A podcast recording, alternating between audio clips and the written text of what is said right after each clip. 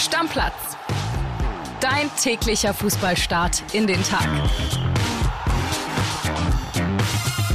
Die Fußballsaison 2022-2023, sie ist Geschichte, liebe Stammis. Das letzte große Finale, nämlich das Champions League Finale in Istanbul ist durch. Manchester City ist der Gewinner 1 zu 0 im Grande Finale gegen Inter Mailand. Ein ganz, ganz knappes Spiel, über das es zu reden gilt. Lieber Podcast-Papa Florian Witte, grüß dich. Grüß dich, Killy. Hallo, Stammis. Ja, ein bisschen traurig ist es, oder? So diese Frühsommerphase, der geile Fußball, die Endspiele, Spannung. Äh, jetzt alles vorbei, bisschen Katerstimmung, aber gab zum Abschluss ja ein Finale, was, glaube ich, jetzt nicht so ultra hochklassig war, vielleicht für Taktikfeinschmecker, aber sehr von der Spannung gelebt hat, oder? Wir beide haben es hier auf jeden Fall genossen, wie auch andere Mitglieder unserer Redaktion. André saß zu Hause, der ist immer noch so ein bisschen schockverliebt in den Transfer von Nabi Keita. Über den reden wir später auch nochmal. Deswegen konnte konnte das nicht einrichten zu kommen. Nein, Spaß. Der hatte natürlich frei. Aber es war ein cooler Champions League Abend, den City ja mit Biegen und Brechen am Ende gewonnen hat. Inter war ganz nah dran, Flo.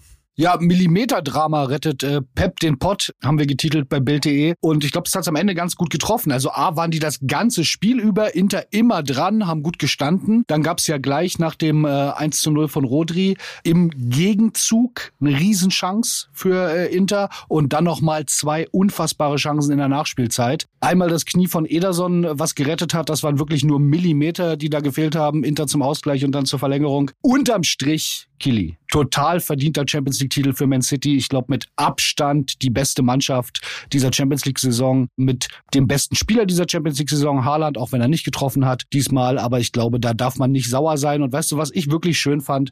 Das ist nun diese Milliardentruppe, die von vielen so kritisiert wird und alles Mögliche. Und da war aber dann doch, Sport ist am Ende Sport. Und da war die ehrliche Freude, die haben sich genauso gefreut, genauso ehrlich wie du dich über deine Schwimmtitel gefreut hast damals und wie sich Kreisliga-Fußballer freuen. Da hat in diesen Sekunden, Minuten nach dem Schlusspfiff wirklich nur der Sport gezählt. Es ist einfach so im Sportler-Dasein, wenn du was ganz Großes gewinnst, dann bewegt dich das auch. Und ich meine, City hat gestern eine überragende Saison gekrönt. Die haben das Triple geholt, Premier League gewonnen, was bei weitem nicht einfach ist. Sie haben FA Cup gewonnen, den prestigeträchtigsten Pokalwettbewerb der Welt und sie haben die Champions League gewonnen. Also da muss man schon sagen, Chapeau. Und was mich am meisten, du guckst ja dann drauf, Flo, dieser Siegestaumel, dann auf der anderen Seite, ich meine, es gab noch mal eine Ecke, die Ederson entschärft hat und dann gab es direkt den Schlusspfiff, alle 22 Spieler plus den Keeper von Inter im City-Strafraum und die einen sinken nieder, die anderen rennen los und der Einzige, der stehen geblieben ist, Ilkay Gündoğan. Und der hat Größe gezeigt und ist direkt zu den Interspielern und sowas bewegt mich dann immer noch mal mehr, diese Größe dann in dem Moment der ganz großen Freude zu haben, erstmal zum Verlierer zu gehen, die in den Arm zu nehmen. Robin Gosens lag am Boden, hatte Tränen in den Augen und Ilkay Gündoğan, das zeigt einfach, äh, was für ein großartiger Typ das ist, ja? Ja, geiler Typ und das ist, glaube ich, eine, eine ganz gute Sache, die du ansprichst. Ich glaube, äh, City ist die zweite englische Mannschaft überhaupt, die das Triple gewonnen hat. Manchester äh, United 99 und jetzt Man City City und der Kapitän so einer historisch guten Mannschaft ist ein Deutscher. Ja. Wie geil ist denn das? Und du hast es gesagt, ich hatte auch Gänsehaut bei der Szene. Das zeigt einfach, was für ein überragender Typ Ilkay Gündogan ist. Man hat ihn danach im Interview bei den Kollegen von The Zone und dem ZDF auch sehr angefasst gesehen und er hat gesagt, ja, wenn man in dem Finale schon dreimal stand und es immer verloren hat, das erste Mal vor zehn Jahren, also gegen die Bayern im Wembley, dann und es dann wirklich gewinnt, dann holt einen da ganz viel ein und das treibt einen und jagt einen immer irgendwie. Und ähm, ja, fand ich sehr bewegend was mich ein bisschen genervt hat. Keiner der Kollegen hat die Frage gestellt, wie es mit ihm weitergeht. Ja. Das ist ja noch völlig offen. Der Vertrag läuft jetzt aus. Der ist in drei Wochen quasi ablösefrei. Hieß es immer so, City will nur ein Jahr verlängern. Er will gerne ein bisschen mehr. Ich glaube, wenn man die Bilder gesehen hat, mein Gefühl, Kili ist es, die lassen ihren Kapitän jetzt nicht gehen nach so einer Saison. Die geben dem die zwei Jahre und die können ihre Erfolgsgeschichte weiterschreiben. Kein Verein der Welt, Flo, kann ein Ilkay Gündoğan, der in seiner absoluten Prime ist, nicht einen neuen Vertrag über zwei Jahre anbieten. Das geht einfach nicht. Also Barcelona würde den mit Kusshand nehmen, die Dortmunder würden den wahrscheinlich, also die meisten 95 Prozent würden den auf der Insel abholen und nach Dortmund zerren. Deswegen, du brauchst einen Ilkay Gündogan in dieser Form. Der hat elf Tore, sieben Vorlagen gemacht. Der hat auch in diesem Finale irgendwie seinen Mann gestanden, nachdem es ja das Drama um Kevin De Bruyne gab. Schon wieder Kevin De Bruyne raus in dem Finale. Viele werden sich dran erinnern. 2021 im Finale, das verloren ging gegen Chelsea mit Thomas Tuchel. Dieser Zweikampf mit damals noch Antonio Rüdiger bei den Blues und dann mehrere Gesichtsbrüche bei Kevin De Bruyne. Jetzt war es der rechte Oberschenkel. Nach 35 Minuten musste er raus und da kam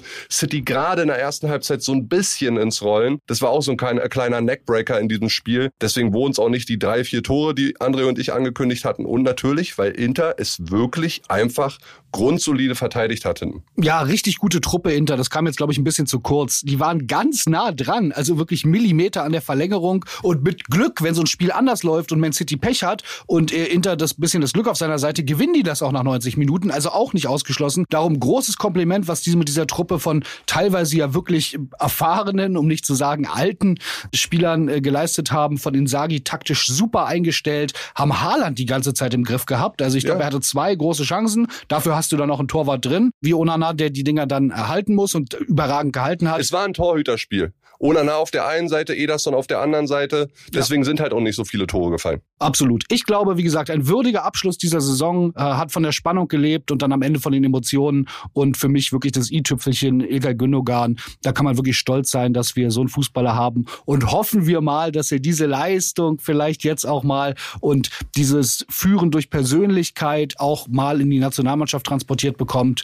Ähm, wir haben da wirklich einen der besten Mittelfeldspieler der Welt momentan und ähm, da können wir alle stolz drauf sein. Lass uns noch einmal über Pep Guardiola reden, der ja ähnlich wie Ilkay Gündogan ganz lange diesem nächsten Champions League Titel hinterhergelaufen ist. 2011 war der zweite Titel mit Barcelona, jetzt hat er zum dritten Mal gewonnen. Er ist mit Bayern immer im Halbfinale gescheitert, er ist mit City sogar relativ oft im Achtelfinale oder Viertelfinale gescheitert, dann zuletzt im Finale.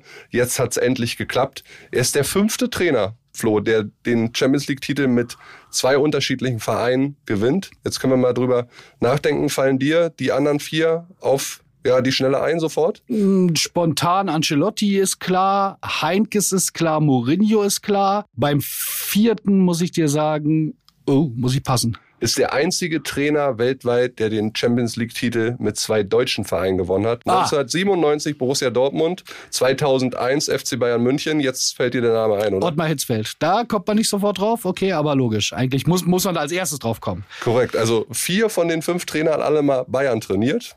Kann auch ein positives Zeichen sein, Bayern-Trainer zu sein und dann irgendwann die Champions League zu gewinnen, ob jetzt mit dem Club oder ohne den Club. Aber ja, Pep Guardiola auch auf jeden Fall am Ziel seiner Träume. So, jetzt machen wir da an der Stelle einen Break, den Deckel drauf auf diese aktuelle Fußballsaison und widmen uns, wenn wir jetzt schon mal hier zusammensitzen, nochmal der Fußball-Bundesliga beziehungsweise ein paar Transfers, die es gab und die im Raum stehen. Ja, ich habe es gesagt, Flo, André Albers im Freudentaumel, als Donnerstagabend die ersten Gerüchte durchsickerten, dass Nabi Keita möglicherweise zu Werder Bremen wechselt. Da war der Junge, wir waren ja beim Dartsabend, übrigens sind er und ich beide im Viertelfinale ausgeschieden, war er schon so krass gehypt, was diesen Transfer angeht und ich konnte, ich habe gesagt, André, also Nabi Keita, wie soll der denn zu Werder Bremen kommen? Jetzt ist es tatsächlich passiert, Nabi Keita ablösefrei vom FC Liverpool zu Werder Bremen und man muss sich das mal auf der Zunge zergehen lassen. Der Mann ist 2008 2018 für 60 Millionen Euro von RB Leipzig zu Kloppo zum FC Liverpool gewechselt. Wie geht dieses Ding? Ich verstehe es bis heute nicht. Ja, ich glaube, in der Werder-Community, da ist André nicht alleine, da ist kollektiver Freudentaumel. Mein äh, Werder-Kumpel äh, Malte ist, glaube ich, immer noch nicht nüchtern. ähm, das ist wirklich, also das ist, was da los war in, in meinen Fußballgruppen, äh, wo viele Werder-Fans drin sind. Ja, du hast es gesagt, man konnte das gar nicht richtig glauben. Und man muss ehrlicherweise mal sagen, mit den Zahlen, die wir jetzt da auch recherchiert haben, der spielt ja für 1,5 Millionen netto plus etwas Handgeld, was dazukommen wird. Was ja bei ablösefreien Spielern normal immer dazu kommt, das sind ja wirklich Summen, für den, ich lehne mich jetzt weit aus dem Fenster, hätte den wahrscheinlich jeder Club in Europa genommen. Ja, wenn man äh, gewusst hat, der macht keinen Stunk, wenn er sich hier ein bisschen auch als äh, 12., 13. Mann, äh, hätte den noch die Bayern genommen für dieses Geld. So ein Spieler. Darum ist es so eine unfassbare Geschichte. Und dann nicht zu Union, wo man gesagt hätte, na ja, das passt, Champions League. Nein, und sorry, liebe Werder-Fans, jetzt alle weghören, zu Werder Bremen. Die stehen jetzt, also Ole Werder sagt jetzt dem Cater nächstes Jahr, wo es lang geht. Also das ist für mich so, ich freue mich tierisch, ich finde es geil für die Bundesliga und ich bin einfach gespannt, was er macht. Und hoffe, dass er gesund bleibt, weil das war so ein bisschen jetzt das Manko die letzten ja, Jahre. Ja, auch wenn er sich bei Liverpool in den fünf Jahren, die er an der Anfield Road gekickt hat, nie schlussendlich ganz durchsetzen konnte als Stammspieler. Er war immer so, wie du es beschrieben hast, 12., 13., 14. Mann, unterschiedlich von Saison zu Saison, mal mehr, mal weniger. Der hätte auch bei Barcelona als 12., 13. Mann auf der Bank sitzen können. Vor allem für das Geld, das ne? hätten alle gemacht. Hundertprozentig. Ja. Jetzt ist er bei Werder Bremen natürlich der Starspieler und für Werder ist es ein unfassbares Upgrade. Größter Star seit Diego, würde ich sagen. Mindestens. Ja, können wir André morgen dann nochmal in der Episode ja, oh, fragen, ob er da mitgeht. Liste, da bin ich, aber würde ich sagen, ja. Der wird hier morgen reinmarschieren wie ein Honigkuchenpferd. Der grinst über beide Ohren, 100%. Hoffentlich ist er nüchtern. Ja. Und ganz spannend noch, wie das zustande gekommen ist. Das fragt man sich ja, ja wirklich. Und unsere äh, Werder-Reporter-Kollegen, unter anderem Michael Schröer, haben da schöne Hintergründe recherchiert. Äh, hauptverantwortlich dafür ist wirklich der neue Kaderplaner Johannes Jahns. Ich habe den Namen jetzt abgelesen, weil ich kannte ihn nicht. Jetzt also kennen ich, wir ihn alle. Jetzt, jetzt kennt ihn die ganze Bundesliga, der wirklich ein enges privates Vertrauensverhältnis zu Cater hat und den schon aus seinen Salzburger Zeiten kennt. Und das war wirklich der ausschlaggebende Punkt, warum Cater gesagt hat, ey, ich bin begeistert von der Idee, ich mache das, ich kann da wieder in Tritt kommen und alle anderen offenbar in die Röhre geschaut haben. Also Glückwunsch, Chapeau und ich bin mir ganz sicher, über Cater werden wir nächste Saison ganz, ganz viel reden. Ja, ganz viel reden. Mal gucken, werden wir in der nächsten Saison natürlich auch wieder über die Bayern, sowieso in diesem Sommer jetzt auch über die Transfers, die anstehen. Und gestern Abend, wir haben uns dann nochmal die Ohren geputzt, als Kalle Rummenigge bei den Kollegen von The Zone zum Interview da war, weil der war für die UEFA beim Finale, sitzt da ja immer noch in einigen Gremien beim Europäischen Fußballverband. Interlegende auch. Genau, Interlegende noch, zu da, noch dazu. Und auf einmal hörten wir die Namen Leimer und dann kam noch Guerrero. Da hat Kalle live bei den Kollegen von The Zone den Transfer von Rafael Guerrero bekannt gegeben. Genau, hat er sich einfach mal verplappert, könnte man sagen. Also kam so ein bisschen in Redelaune. Wir haben den Konrad Leimer und Guerrero ja verpflichtet. Damit haben wir zwei Spieler jetzt ins Unreine zitiert. Und äh, ich bin gleich auf die Bayern-Homepage gegangen und habe geguckt, ist es denn schon offiziell bekannt gegeben? Nee, ist es nicht. Der soll erst jetzt nach der Länderspielpause zum Medizincheck. Also zu 99,9 Prozent geht da nichts mehr schief. Trotzdem unübliches Vorgehen. Ja. Dass er das offiziell so bestätigt. Vielleicht, er war ja jetzt ein bisschen raus aus dem operativen Geschäft, so ein bisschen, naja, sag ich mal, den Flow verloren, nicht mehr so ganz drin gewesen und jetzt einfach mal ehrlich gesprochen, was ist. Fand ich sympathisch. Aber damit können wir dahinter den Haken machen. Ich glaube, ein Bayern-Spieler, über den wir ganz viel gesprochen haben, oder über einen Bayern-Wunschtransfer, beziehungsweise Tuchel-Wunschtransfer, brauchen wir jetzt nicht mehr reden, ne? Ja, nicht mehr so richtig. Anscheinend hat sich Declan Rice laut den englischen Medienkollegen entschieden, äh, zum FC Arsenal zu gehen. Volumen dieses Deals so ungefähr 107, 110 Millionen Euro. West Ham ist da auch dran interessiert, dass das über die Bühne geht, weil sie vielleicht noch einen äh, Arsenal-Spieler dazu kriegen könnten im Tausch plus Millionen und so weiter. Smith Rowe. Ja, muss man mal gucken. Aber ich glaube, den können sich die Bayern abschminken. Gut, jetzt haben sie ja auf dem Zettel als Ersatzkandidaten noch einen Marokkaner Sofian Amrabat. Alle da draußen wissen, der hat bei der WM zusammen mit dem Keeper von Marokko Bono hat er unfassbar gut gespielt. Deswegen dieser Glatzkopf war, ja, das, ne? Deswegen genau ja, ja. dieser Glatzkopf von Florenz. Sind auch noch ein paar andere Vereine dran, Barcelona, Atletico Madrid. Also muss man mal gucken, ob sie den vielleicht noch kriegen. Aber die Nummer mit Declan Rice scheint leider, leider durch. Genau, zwei Sachen sollte man dazu noch sagen. Declan Rice war ja wirklich ein Wunschspieler von Thomas Tuchel. Bei Bayern gab's eh schon so ein bisschen Bedenken, weil er nicht der Allerschnellste sein soll. Ähm, also da waren nicht alle so begeistert. Zwar sehr robuster Spieler.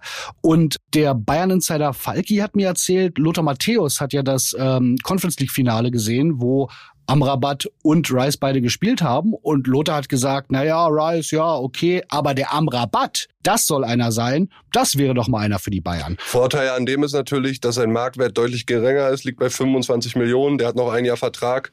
Den kriegst du wahrscheinlich für verhältnismäßig äh, verglichen mit äh, Declan Rice für kleines Geld, ja. Und der will laufen. Das ist wohl so ein Spielertyp, der läuft für die ganze restliche Mannschaft mit. Und das ist ja auch möglicherweise nicht so schlecht, wenn man einen Kimmich da hat, der auch nicht der allerschnellste defensive Mittelfeldspieler ist. Dann lass uns gerne nochmal zum BVB gucken, wo wir uns ja seit Tagen fragen, was passiert mit den Bellingham-Millionen, wie werden diese über 100 Millionen reinvestiert. 60 Millionen sollen direkt in neue Spieler fließen. Wir haben viele Namen genannt durch Jörg Weiler, der uns mal eine Sprachnachricht geschickt hatte. Jetzt ist ein neuer Name aufgetaucht dem der ein oder andere Bundesliga-Fan natürlich bestens bekannt ist, nämlich Felix Metscher von Wolfsburg.